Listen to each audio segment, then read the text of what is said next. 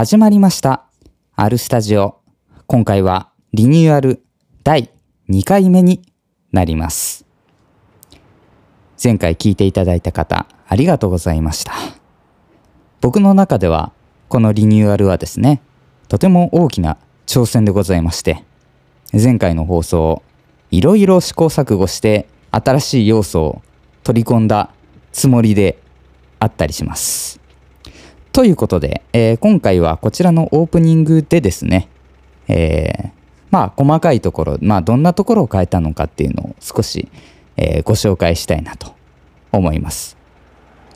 まずはですね、えー番組、えー SNS だったりとかですかね、の、えーアイコンの、えーカバー画像だったりとかを、えー変更しました。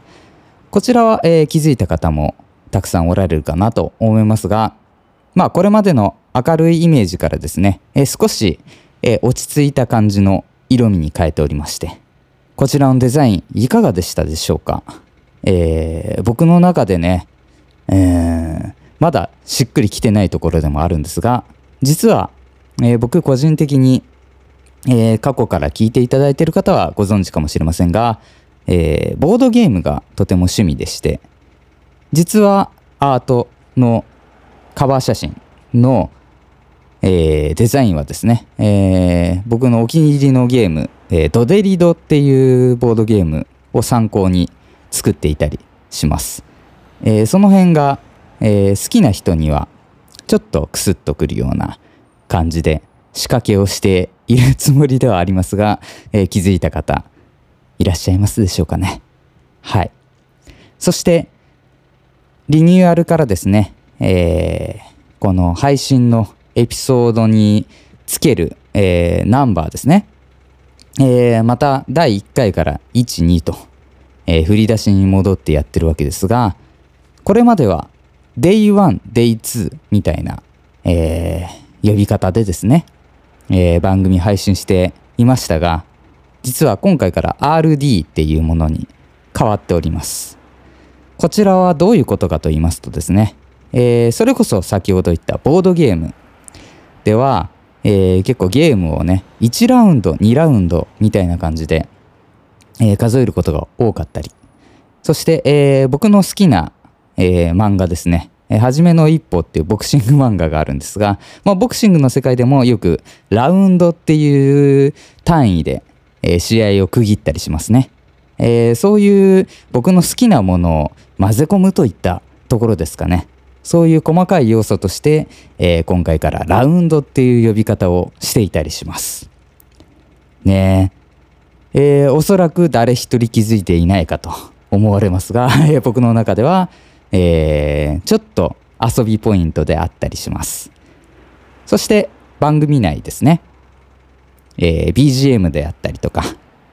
編集が、まあ今まで僕がやっていなかったですが、えー、全て自分一人でやっておりますので、えー番組構成から BGM からいろいろと、えー細かく、え変えていたりします。えこのあたりがですね、どれほど、え皆様にとって好評なのかわかりませんが、えまあよかったら、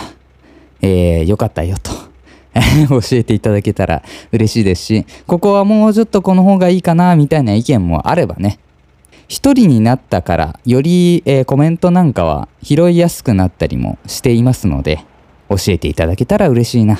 というふうに、そんな感じで思っております。さあ、というとこで、えー第2回ですね、えー今回も始めていきたいと思います。それでは、よろしくお願いします。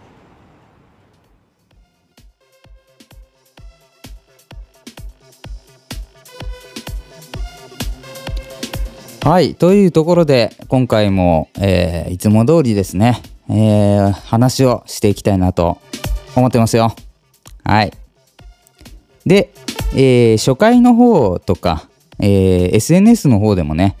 えー今後はどういう話をするかというところで、えーメインの、えーまあ、カメラが好きなのでね、そのカメラ周りだったり、えーガジェットの話とか、えー哲学の話をしますと、えーそういうふうに予告させていただいたので、うん、まあ実験的に、えー今回から少しそういうような話をしようかなと思っておりまして、えーまずはですねこの時間で、えー機材というか、えそういうちょっとカメラが好きな人に、えいいような情報ですか？と、えカメラをそんな好きじゃない人でもえー、そうなんだと思えるような話を少ししたいなと思ってます。うん。はい。というところで、実はね、この配信している本日、えーちょうど、えーブラックフライデーのセールが終わったあたりだったりするんですが、皆様、えー買われたでしょうか？いろいろ。えーいろんなものが安くなってますね。うん。ただ、えーまあ、特に Amazon とかを見てみますと、えーバッテリーだったりね、えースマートフォン周りの周辺機器だったりとか、やっぱり機材系のセールっていうところが一番熱くなっていたような印象を受けます。うん。えー、各いう僕もですね、えー例えばパソコンを充電できるアンカーのモバイルバッテリーだったりとかそういうのをですねこの年末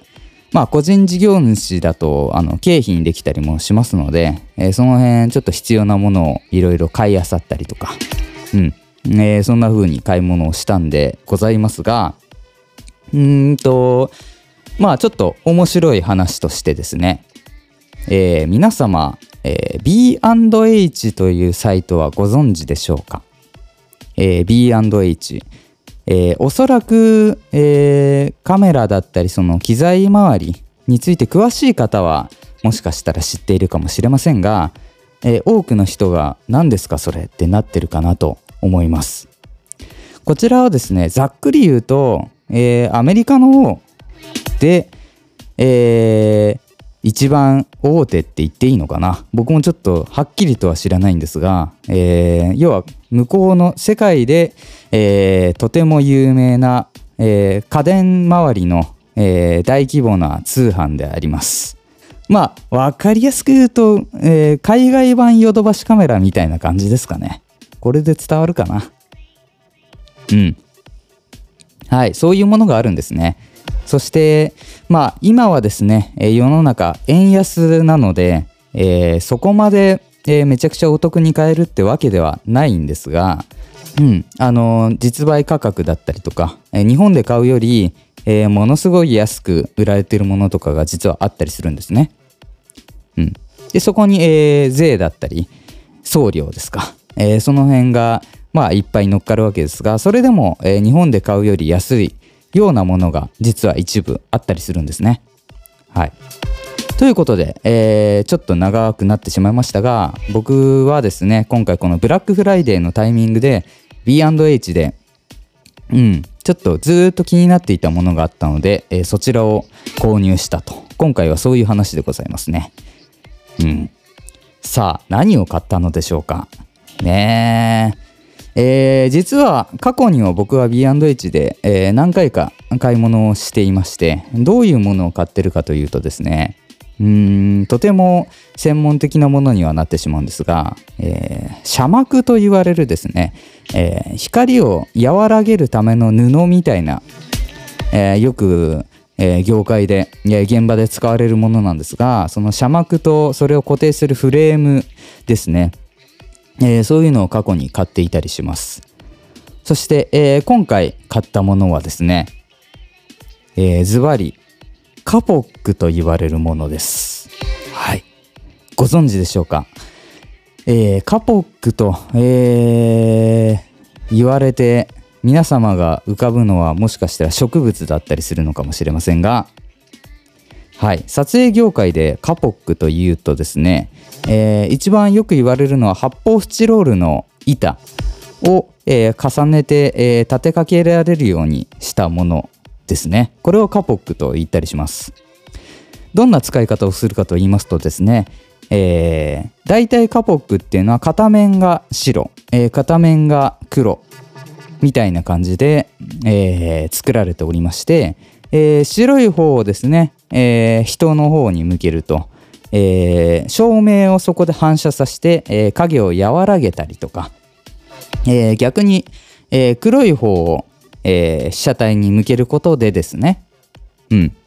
えー光を回しすぎないで影感のあるクールな写真を撮れると。ざっくりそういった使い方をするものでございます。うん。ついてきておりますでしょうか。はい、えーこのカポックなんですがよくあるのはサブロックサイズって言われる、えー 90×180 センチですかね。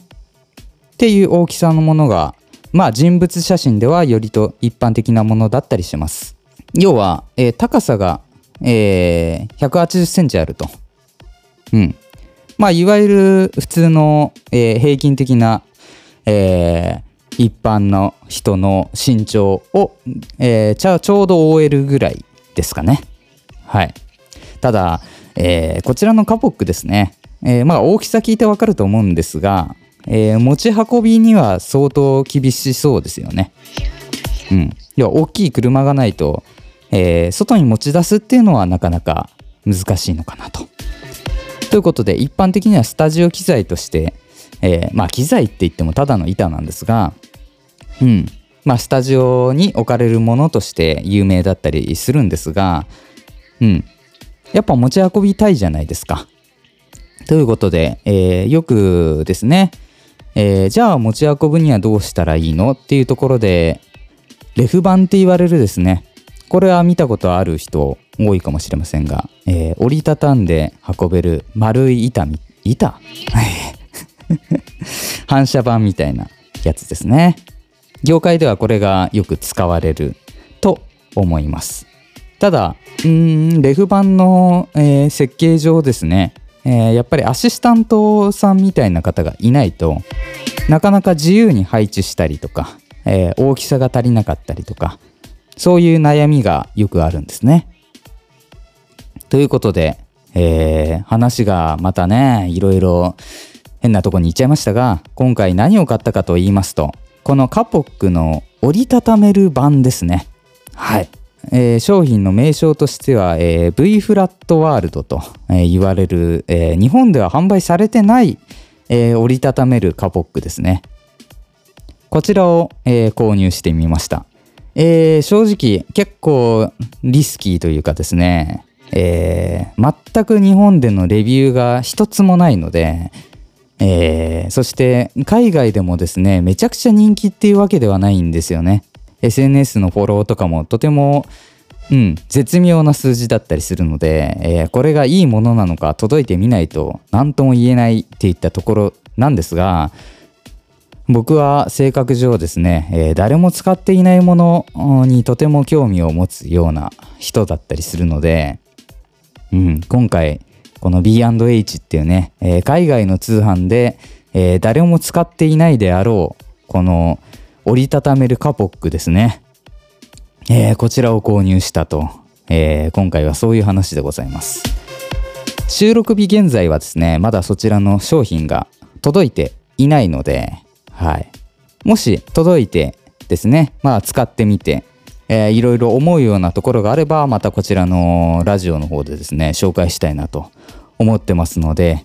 えーまあ需要があるかは分かりませんがぜひそちらの話もお楽しみにと。はいそういったところでございます。はい。ということでまあいつも通りですね、えーコーナーの方に行きたいと思うんですが今回はですね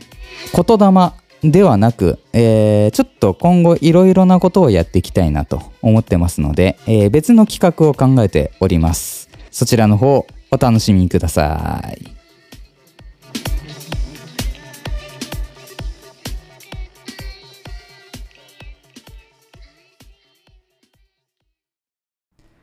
アルスタヤフー知恵袋のコーナー。はい。ということで、えー新コーナーをやってみたいと思います。まあ、タイトル通りですね、えー、ヤフー知恵袋を、えー見てですね、えーそれの感想を述べていくというシンプルなコーナーなんですが、えーそれだけだとあまり面白くない。というところでですね、えー僕の中で、えーうまいこと検索をかけましてですね、えー今から少なくとも、えー10年以上前に投稿されている、えー知恵袋に絞ってうん。まあ当時は、えー、いろんなことを、こんなこと考えてたんだな、みたいなことを思いながらですね、えー、質問を見て、えー、今はそう思うかみたいな、うん、うん、そんな風に広がればいいなと、頭の中で想像して、えー、企画を始めております。面白いかどうかはやってみないとわからない。はい。そういうところです。では、早速ですね、えー、一つ目の知恵袋を見ていきたいと思いますが、うん。2011年の11月に投稿されている、うん、知恵袋です。早速見ていきましょう。雑魚とは何ですか？喧嘩した時に彼から言われました。かっこ怒り。はい。だそうです。へーって感じですね。特に何も言うことない、うん、ですが、雑魚っていう言葉はなんか引っかかりますね。うん。なんかちょっと死後感があるのは僕だけですかね。雑魚って最近聞かないけど、言われた方いますかねもしくは使ってる方いますかね雑魚。うん。下手したら今の10代、20代、雑魚って言われても、はてってなったりしないかな。うん。そもそもね、そういう人を罵倒するような言葉とか、うん。昔ほどね、あの、言いにくくなってる世界だったりもするので、雑魚ね、うん。果たして今、えー、使って効果がある言葉なのか怪しいところですけれども、うん、彼から言われたんですって、この方はね。2011年に。ねえ。あ、でもこの人が雑魚とは何ですかって言ってる時点で、この人も当時から分かってないってことなのかな。うん。ねえ。まあ、喧嘩で雑魚とか言ってる時点で、この彼は結構お察しって感じですけどね。うん。うん、もう少しなんか喧嘩にしろ知性が欲しいなと。そんな風に僕は思いますね。はい。まあこれ以上何も出てこなさそうなので、もう一つぐらい見ていきましょうか。はい。えー、次の知恵袋です。これも、えー、同じく2011年ですね。の、えー、9月に投稿されている知恵袋です。見ていきましょう。雲って人に懐きますか？うん。僕はワンルームマンションに住んでいるのですが、そこに1週間ほど前から小さな雲が居ついています。うん。何という種類かは分かりませんが、小型で、えー、手足も短く、風彩の上がらない雲です。時にはぴょんと跳ねたりします。普段はどこに隠れているのか姿は見えないのですが、僕が帰宅すると必ず現れて迎えてくれますし、起床して水黒いをしている時もやはり、どこからともなく現れ、しばらく手の届くところで遊んでいます。ありえない話だと思いますが、雲がペットのように懐いているようにしか思えませんと。うーん、同様の経験をお持ちの方、経験談を聞かせてくださいと。はい。そういう、えー、投稿ですけれども、結構ね、46人が共感していますと。うん。これは多い方なのかわからないですが、えー、結構リアクションがついてる知恵袋ですね。はい。雲。ね今の僕の家はもう全く、えー、雲どころかゴキブリすらも出なかったりするんですが、あのね、お家によっては結構虫が入ってきたりとか、いろいろありますよね。うん。雲、皆さんのお家にも現れますでしょうか？うん。そして、どうですか？懐いてるとかって思いますかね？うん。そもそもね、虫が嫌いな時点でもうなんか、そんな感情にはならないと思いますけど、この人は結構そういう、あの、見て可愛いとか思うようなタイプなんですかね？めっちゃ観察してますしね。うん。まあ、えー、リニューアル前もね、僕結構話してますけど、僕は、あの、ゴキブリもね、えー、なんでそんなに嫌われてるのか理解できないようなタイプの人間だったりするので、えー、雲もですね、同じく、うん、この方と同じく僕はちょっと可愛いなと思ってしまう性格ですね。うん。結構僕の親父もね、あの虫とか好きなんで、あの、雲が来たらなんか喜んでたりしましたね。うん。まあ、ただ、なんでしょう。ね、家によってはやっぱりあの困るみたいなのもあるかもしれないですけど、うん。えー、同様の経験をお持ちの方いらっしゃいますでしょうかまあ、虫が結構実際に懐いていたりしたら、ね、えー、面白いなと思うのでね、あの、ぜひ、あの、飼いならしてみてはいかがでしょうか。適当かな？はい。えー、そんな感じです。はい。えー、こんな感じでですね、今後もちょこちょこ知恵袋コーナーも織り交ぜてやっていきたいと思いますので、えー、こちらのコーナーに関してもですね、ご意見、えー、ご感想などあれば、いろいろ教えていただけたら嬉しいなと思います。はい。そんなところでエンディングに行くのですが、エンディングの方でですね、えー、予告していた今度は哲学的な話をしてみようかなと思ってますので、はい。そちらもぜひよろしくお願いします。ではエンディングです。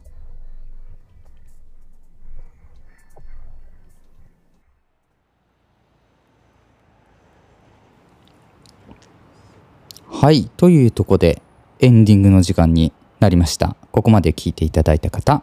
ありがとうございます。うん。まあ、予告通り、少し哲学の話をして、えー、この回を締めようかなと思っておりますが、そもそもですね、哲学。この哲学って何なんでしょうか？うん。人によって、えー、ここの解釈というかですね、えー、言葉の意味、えー、捉え方変わってくるかななんていうふうに僕は思ってたりするんですが僕の言ってる哲学はですねいわゆる昔の哲学者を勉強して、えー、いろんな言葉、えー、考え方を学んでっていうものが哲学ではなくですねただただ深く考えること。それを哲学と思ってます思って言っていますうんなので、えー、ちょっとそこのですね、えー、解釈が一致しない方には、えー、思ってたのと違うとなってしまうかもしれませんが、え僕の方の哲学というのはですね、えそういったものを指していたりします。うん。えー、ただただ深く考えること、えー、哲学的会話ですね。そもそも生きてるって何でしたっけ？とか、えー、普段何気なく使ってる言葉をですね、深く掘り下げて、えー、それって本当の本当はどういう意味なの？とか、うん。えー、それをですね、別に答えなんかなくていいんですが、ただただいろんな視点で一つの物事を考えてみるという、えー、それをですね、えー、哲学と言って僕は呼んでいたりします。うん。もちろんですね、えー、過去の、え哲学者の考え方、こちらはすごい参考になるので、うん。えそちらに全く興味がないわけではないんですが、結構ですね、僕の経験上面白いのが、えー、01思考というかですね、えー、まずは自分で考えてみて、えー、誰かが言ってたからではなく自分の中から生み出した自分なりの正解ですねこちらを用意するわけですその上でですね哲学書なんかを読んでみて過去の哲学者を勉強してみるとですねこういう感情が生まれてくるんですあれ？なんか同じこと考えてるっていうね。そうなんですよ。要は、あの、同じことを勉強するにでもですね、あの、まず自分の中でそれなりの、えー、仮説を立てた上でですね、えー、じゃあこの人だったら同じ状況でどういうこと考えるかなみたいな、うん、この答え合わせがとても面白ポイントだったりするわけですよね。なので、えー、もし哲学に興味を持たれた